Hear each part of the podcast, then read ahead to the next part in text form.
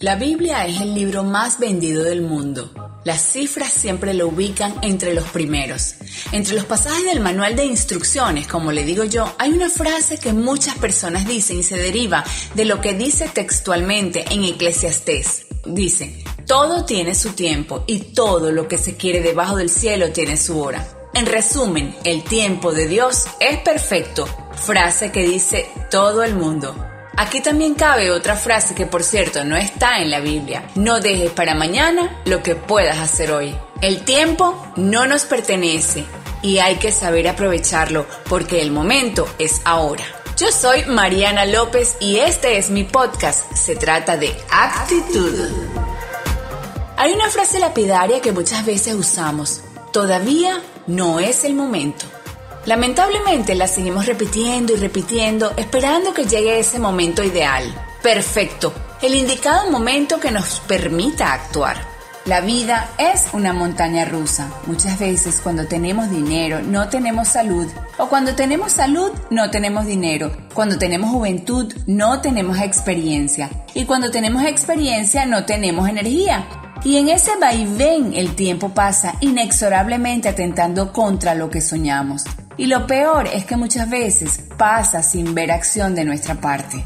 El 23 de febrero de 1839, Carlos Goodyear creó la base de lo que es hoy en día la industria de los neumáticos. ¿Saben dónde comenzó a hacer sus ensayos para conseguir tal invento? En la cárcel, donde estuvo por no poder pagar sus deudas. El encierro no lo amilanó, el pesar no lo detuvo. No dijo, no es el momento, mejor espero a salir en libertad y una vez en mi casa pues me pongo a probar. No, para nada, en medio de un ambiente tan hostil como la cárcel, tras barrotes, limitado por las restricciones y las enemistades propias de un sitio de reclusión, dijo, este es el momento. Otro personaje es Luis Pasteur también es otro ejemplo, padre de la microbiología y de la pasteurización. No dijo, voy a reponerme primero de la muerte de mis tres hijos y después intento los experimentos para saber qué pudo haberlos matado. No, él siguió sin parar, sin decir voy a esperar mi momento. Básicamente, la tragedia familiar fue el marco de su lucha para trabajar no se entregó al dolor lamentando su suerte, sino que se enfrentó a sus miedos y nefastas circunstancias. Como dice el poeta argentino Malinowski, ahora es el momento de hacer lo que más quieres.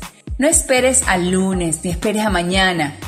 No, que no aumente en ti la caravana de sueños pisoteados. Ya no esperes. No reprimas por miedo o cobardía. No postergues la vida con más muerte. Y no esperes más nada de la suerte, que no hay más que tu tesón y tu energía. Y para que todo resulte a tu manera, redacta para ti mismo tu norma y convierte tu otoño en primavera. Bellísimo, ¿verdad? Eh, lo que nos dice este poeta argentino.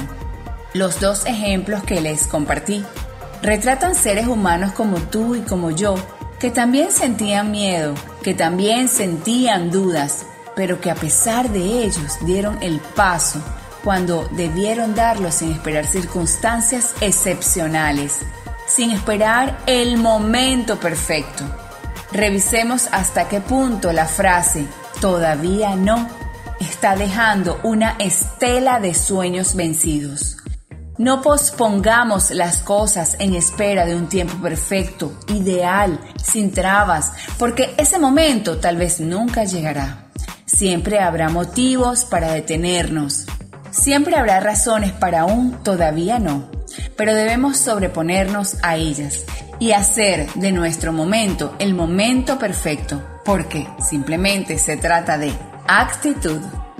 Yo soy Mariana López, espero te haya gustado el episodio del día de hoy. También lo puedes compartir, estaría agradecida contigo y espero que te encuentres en el lugar correcto, con la gente precisa y recuerda que la victoria en tu vida siempre está a tu alcance, porque simplemente se trata de actitud.